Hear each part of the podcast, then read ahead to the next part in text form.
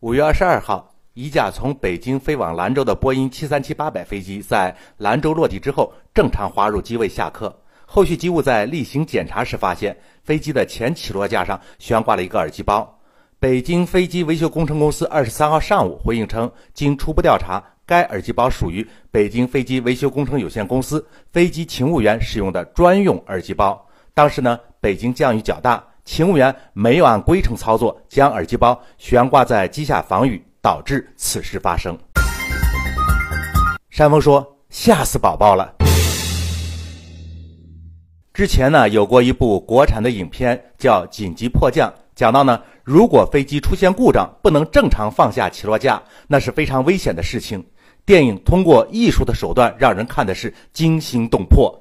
起落架上挂上那么大一个耳机包。会不会给正常的降落带来隐患呢？